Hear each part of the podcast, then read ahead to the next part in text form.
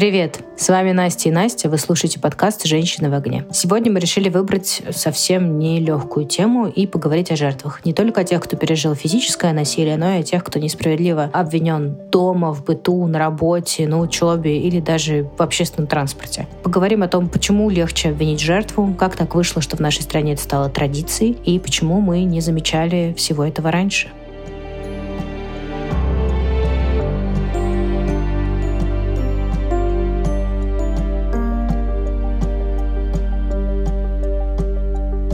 Мы с тобой достаточно часто берем какие-то легкие такие темы для обсуждения, похихикать, обсудить, но это как раз не тот случай. Мы с тобой долго подступались к такой серьезной беседе. И, как обычно у нас с тобой бывает, всему этому есть название. Называют это современным словом victim blaming. Так вот, Анастасия-Google, что такое victim blaming? Можешь ли ты рассказать нашим слушателям понятным, простым языком? Если просто, то это обвинение жертвы. То есть, когда что-то произошло, какой-то инцидент, событие, нападение, насилие, что-либо произошло, и обвиняют жертву, потому что так обществу как будто бы легче. Я сейчас не презентую на Википедию, это то, как я понимаю victim blaming через призму той информации, которую я переработала. Ну да, э, мне кажется, вот лучше всего характеризует фраза «сама виновата», потому что надела слишком короткую юбку. И очень я видела распространенную, гуляет по пабликам картинка, во что на самом деле одеты жертвы. Потому что чаще всего это просто там джинсы и толстовка абсолютно закрытые, никто никого не провоцирует. Ну то есть почему-то у нас принято действительно считать, что жертва может как-то спровоцировать там маньяка, чтобы он на нее напал. Но это очень большое заблуждение неведение и глупость. Да, на самом деле это был целый э, проект, э, выставка вещей, в которых были именно жертвы физического насилия, жертвы сексуализированного насилия. И, ну, это абсолютно жуткая выставка, потому что там просто обычная одежда, и там, к сожалению, очень много детской одежды.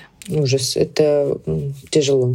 Да, это очень страшная история. Не советую вам ее смотреть, если у вас э, какие-то сложный период, проблемы. И, в общем, да, это все вызывает только э, такое депрессию у людей, мне кажется, с эмпатией. Это очень тяжело. Но, наверное, тут э, стоит пояснить, что, наверное, не все те люди, которые занимаются виктимблеймингом, они просто скоты какие-то, мрази и твари. Мне кажется, что это все же происходит, потому что так сделать легче. А я где-то прочитала статью о том, что виктимблейминг позволяет людям справиться с хаосом. Ну, то есть, если ты говоришь, что она сама виновата, он сам виноват, они сами виноваты. Ты как будто отводишь от себя беду. То есть эта жертва что-то делала, и с ней это произошло. Это значит, что если я буду вести себя хорошо, если я буду вести себя по правилам, если я буду носить юбку необходимой длины, если я не буду гулять в темном дворе, или я не знаю, я не буду спрашивать, сколько времени у непонятных людей, то со мной ничего не случится. Поэтому многие люди, да, не авторы насилия, не те, кто причиняют какой-то вред, а общество, оно занимается виктим-блеймингом как будто бы для того, чтобы себя отделить это случилось не потому, что в обществе какие-то проблемы, а потому что вот этот конкретный человек себя неправильно вел. Да, и именно поэтому то же самое общество придумало эту фразу «с хорошими девочками ничего плохого не происходит». Ровно для того, чтобы девочки сидели дома, не выходили никуда, ни, ничего не делали запрещенного, опасного и так далее. Но, как мы понимаем, вообще можно ничего не делать и при этом стать жертвой насилия. Я, в принципе, вообще предложила тебе затронуть эту тему, когда смотрела выпуск редакции про звездного хирурга. Это достаточно громкая была история в прошлом году про Вардана Хачатуряна. Это пластический хирург, и, в общем, сейчас всплыл большой, такая большая история о том, что он а, насиловал своих пациенток после операции. И он в том числе дал интервью тоже в редакции, он комментировал это все, и он, естественно, все отрицает и говорит, что ничего не было. А женщины, с которыми а, произошло произошло насилие, утверждают обратное, что все было. И, конечно, слушать это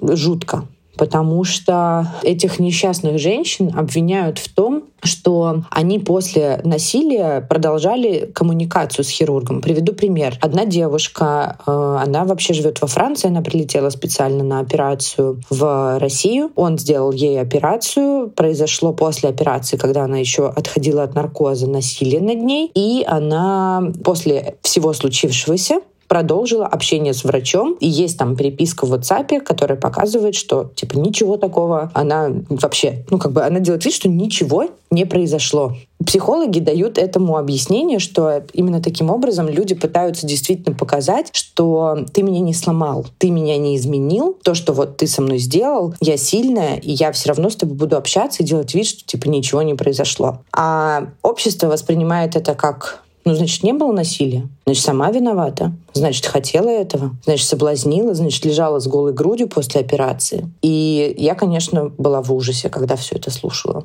Это звучит жутко. И мне кажется, что еще здесь общество не настолько... Мне кажется, знаешь, мы делаем из общества какого-то монстра, короче. Некоторые люди не настолько эмпатичны, не настолько способны к состраданию, что для них любая мелочь может стать поводом для ненависти. То есть она легла под нож, она делала себе, не знаю, грудь, губы, лицо, что-то она себе делала, она искусственная, она, ну, и то есть дальше по цепочке ты приходишь к тому, что на самом деле она сама там проститутка вообще, и операция была сделана по бартеру, поэтому можно ее закидать хейтом. Это просто такое колесо насилия от э, физического к Ну да, грудь она для чего делала? Наверняка да, для того, да, чтобы да, да. щеголять со своим декольте, всем его показывать и все в таком духе. Ну, типа, приличная женщина скромная не захочет себе красивое декольте, потому что кому она будет его показывать? Дом на только смотреть. Да, мне вспоминается, недавно буквально слушала э, в подкасте про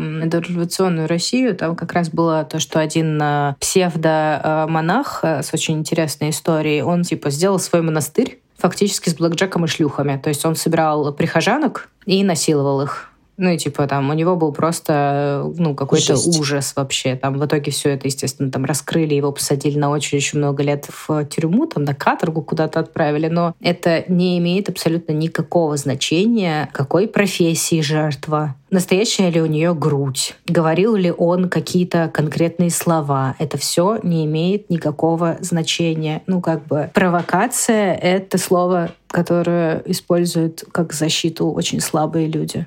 Ну, это мое личное мнение. Я еще очень часто слышу фразу о том, что ну, жертва не сопротивлялась, жертва ничего не говорила, она как бы там получала наслаждение от процесса. И опять же, действительно, женщины, которые столкнулись с насилием, они очень часто говорят о том, что я опешила, я молчала, я ничего не говорила, я просто подумала, что это быстрее закончится, чем я там буду звать на помощь или вообще как я объясню эту ситуацию, что вообще и как. То есть насилие, оно не длится там полтора-два часа зачастую. Вот в, обычно в таких ситуациях э, там, классический секс 2-3 минуты. И женщины действительно, они в этот момент себя убеждают, что ну мне проще вот сейчас потерпеть, а потом я с этим как-нибудь разберусь. Звучит это дико, но, честно говоря, когда я подумала и поставила себя на место этих несчастных женщин, я подумала, что в стрессовой ситуации я тоже теряюсь. И мы с тобой неоднократно вспоминаем про эффект лестницы в э, нашем подкасте, когда ты уже, выйдя на лестницу, думаешь о том, что, блин, надо было ему так сказать. У меня бы сто процентов здесь сработал бы такой же эффект, что, блин, надо было бы за себя постоять, надо было бы вот так сделать, надо было бы оттолкнуть, а где гарантия, что ты так ну, не, не сделаешь? Где ты просто будешь покорный и ну, со всем этим согласишься? А как раз-таки насильники, они этим пользуются. Да, прости, я буду еще немножко занудой, и, может быть, даже кому-то из наших слушателей тоже расскажу новую прекрасную лексику. Я вообще, как вы знаете, любитель новых слов, которые объясняют какие-то состояния. Ну, вот, например, я очень благодарна за то, что появилось слово victim blaming, потому что мы можем описать одним словом, ну, очень, на самом деле, такое масштабное э, явление по поводу сексуализированного насилия. Все же сейчас пришли к тому, что правильно называть его по-русски сексуализированным, потому что сексуальное насилие или секс в отношении того, что происходит с жертвами, ну, не совсем корректно объясняет то, что происходит. То есть это насилие, которое имеет сексуализированный да, характер, подтекст, как хочешь называй. Но это не связано с сексом и любовью никаким образом. Ну, то есть мы можем называть это изнасилованием или сексуализированным насилием, потому что не всегда да, там акт какой-то, не знаю, условной пенетрации происходит. Да, и более того, мы неоднократно, ну, по крайней мере, я с этим неоднократно сталкивалась. Мои подруги с этим сталкивались. Например, одна моя близкая подруга пару лет назад, она ехала в метро, и человек просто с э, вставшим членом к ней очень сильно прислонялся сзади. Он ее буквально просто зажал в давке в метро и терся об нее сзади. И что ты можешь сделать в этой ситуации? То есть ты находишься в толпе. Я просто сейчас на самом деле даже обращаюсь к нашей мужской аудитории. Представьте такую ситуацию. Вот что вы вообще можете сделать? Не выйти, не зайти, не повернуться. Ничего невозможно. Еще и в ступор ты впадаешь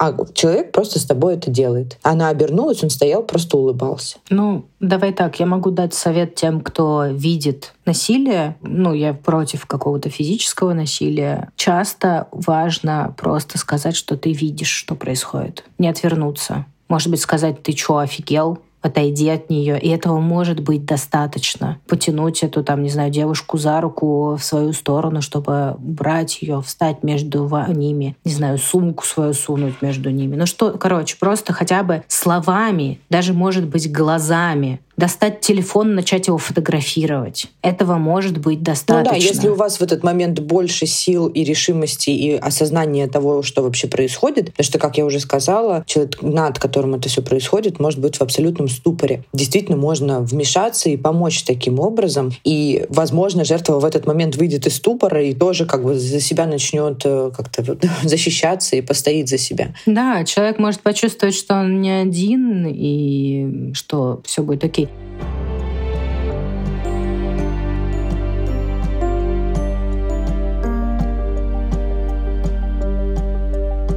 Моя мама недавно спасла мальчика на остановке. Это, кстати, так интересно. Мама моя, она довольно консервативный человек во взглядах, например, не знаю, там на пирсинг, татуировки, хотя у нас с сестрой все это есть. но тем не менее.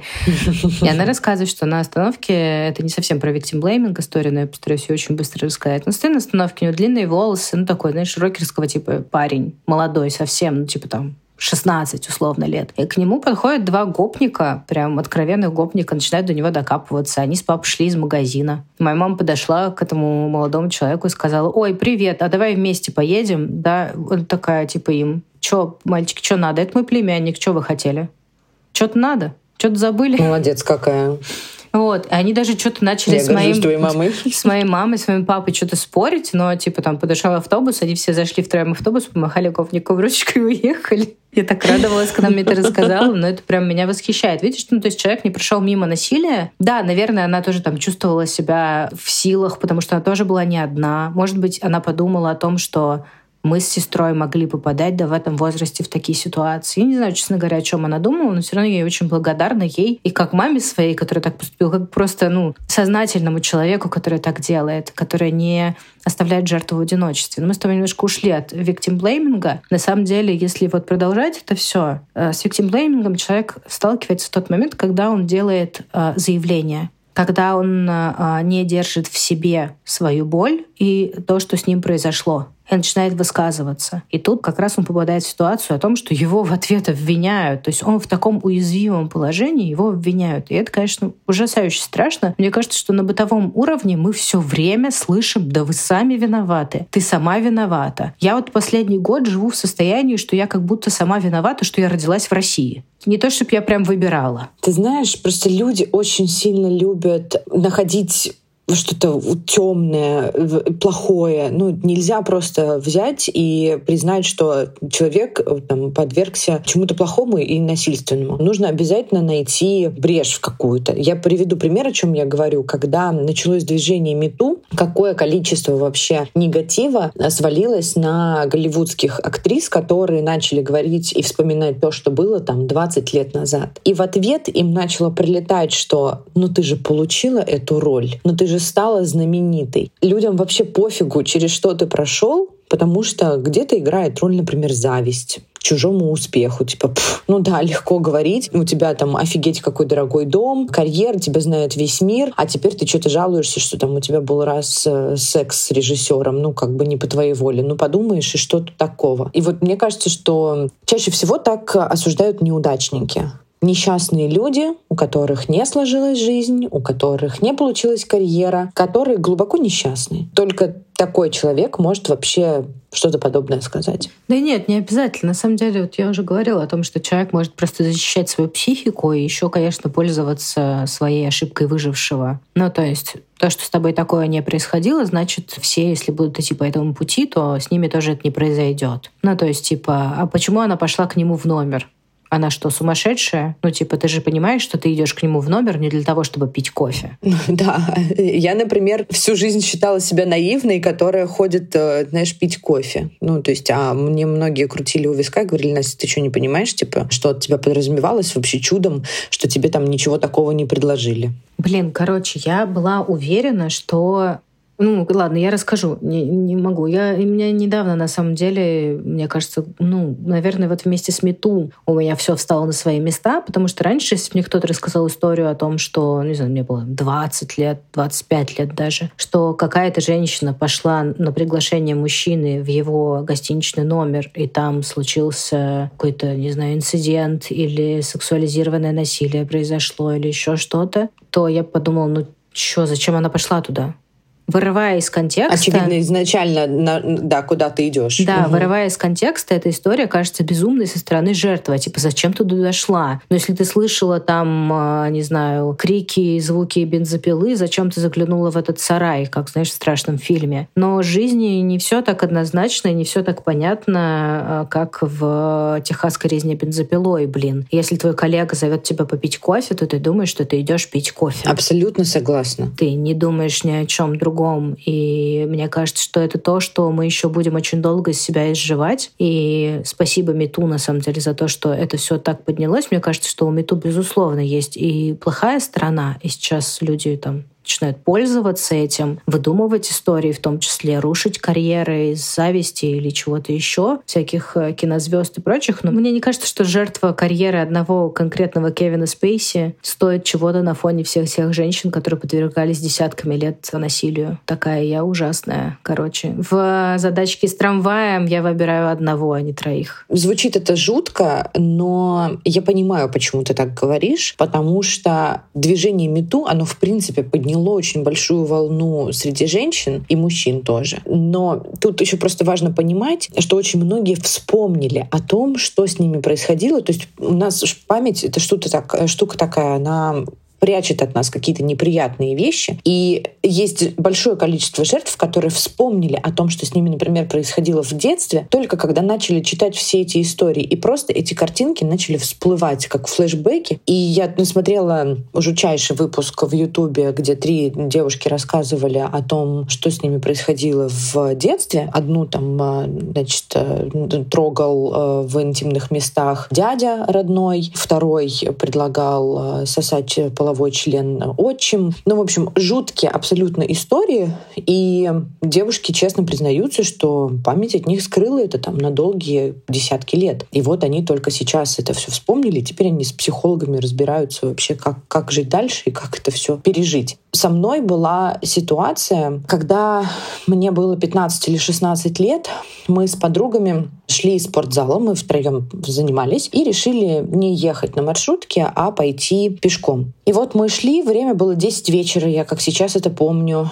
а, вдоль длинного дома, рядом с которым растут деревья. То есть в целом как бы по левую сторону автомобильная дорога, а пешеходная дорожка, по которой мы идем втроем, и вот справа жилой дом. И мы слышим следующий диалог, то есть мы видим какие-то мигания фонариков под балконами, и мужской голос говорит, э, нет, сначала девочкин голос мы услышали, девочка говорит, пожалуйста, не трогайте меня, я еще девочка, а мужчины говорят, а что ты вообще вышла тогда в такое время? И она говорит, я за хлебом вышла. Мы переглянулись, мы жутко испугались в этот момент, потому что мы не понимали, что нам нужно делать. Мы перебежали дорогу, а людей, как назло, нету. Мы перебежали дорогу на другую сторону, вот тоже к вопросу ступора, да, казалось бы, настроя, но нам стало страшно за себя тоже, мы даже не закричали. Мы перебежали на другую сторону и стали звонить в полицию. Мы позвонили в полицию, это тоже была целая история, как мы еле-еле туда дозвонились. И следом мы позвонили одной из наших мам, и она приехала там через пять минут, забрала нас на машине. Стоит сказать, что мы настолько были впечатлены этим, что не могли мы, естественно, поехать домой спать. Отвезли одну из подруг домой и сделали круг, вернулись назад на это место и увидели, что там стояло несколько полицейских машин, и ходили полицейские, в общем, что-то то ли искали, то ли выясняли. Очень надеюсь, что с этой девочкой все хорошо. Столько лет прошло, я до сих пор это помню, и это вызывает у меня ужас. Да, ну у тебя травма свидетеля. А, да, и на самом деле, ну, есть воспоминания, которые блокируют наши памяти, есть просто, ну, ты просто сталкиваешься с отрицанием со стороны общества. Давайте будем честны, сейчас слишком много видео, не слишком много на самом деле, а довольно много видео на Ютубе, много подкастов, много разговоров о том, что когда жертва насилия идет писать заявление на насильника, а на актора насилия, это заявление у нее не принимают в полиции. Ну, потому что зачем? Когда будет труп, тогда и приходите. Да, ну то есть э, начинают обвинять жертву, начинают задавать ей абсолютно неуместные вопросы. А вы были пьяны, вы в чем были одеты, что вы говорили, как вы его провоцировали или еще что-то. Ну то есть это какой-то полный Это так омерзительно, честно Это говоря. ужасно, да. Это ужасно. Именно поэтому жертвы и не обращаются в полицию. Да, но надо знать, что бывают позитивные случаи, ну как бы их находят, их наказывают. У Насти Красильниковой есть в ее подкасте серия про насилие в такси, цена поездки опять-таки хорошо подумайте, прежде чем начинать слушать. У нее там несколько последних серий, там и ученицы, и цена поездки, ну, очень жесткие прям. Но зато ты начинаешь быть более внимательным к обществу и к себе. Девушку изнасиловали в такси, в итоге она сняла показания, как-то съездила к врачу на экспертизу, она подала заявление, и ее насильника нашли и посадили.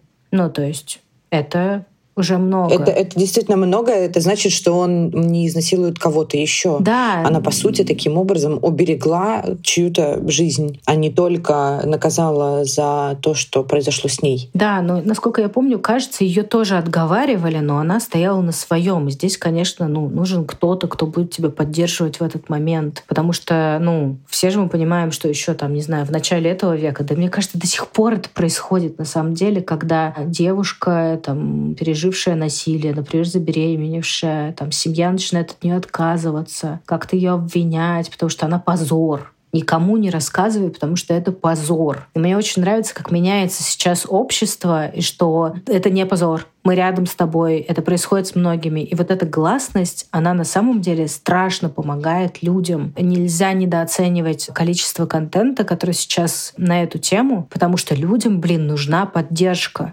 Да, именно поэтому, если я сейчас столкнусь, э, если я увижу, что, например, кого-то обвиняют, я всегда заступлюсь, я всегда буду в первую очередь на стороне жертвы. Как бы понятно, что буду мыслить критически, пытаться анализировать ситуацию, выслушаю обе стороны, но я заведомо буду на стороне жертвы, потому что мне настолько чуждо это отношение, когда никому не говори, никогда не рассказывай, испортишь себе жизнь, карьеру, личную жизнь, особенно в маленьких городах, когда все знают, что с этим человеком что-то произошло, ну, то есть начинают же тыкать пальцами, обсуждать, что ой, да, да, это вот та самая, это вот вот с ней, ага, ага. Это ужасно. Ну, то есть, когда ты идешь и ты понимаешь, что шепчутся от тебе, я, я ужасно сочувствую всем девушкам, если среди наших слушательниц, к сожалению, есть такие люди, я, я вам невероятно сочувствую, но, пожалуйста, знайте, что вы не одни. И если вы действительно придали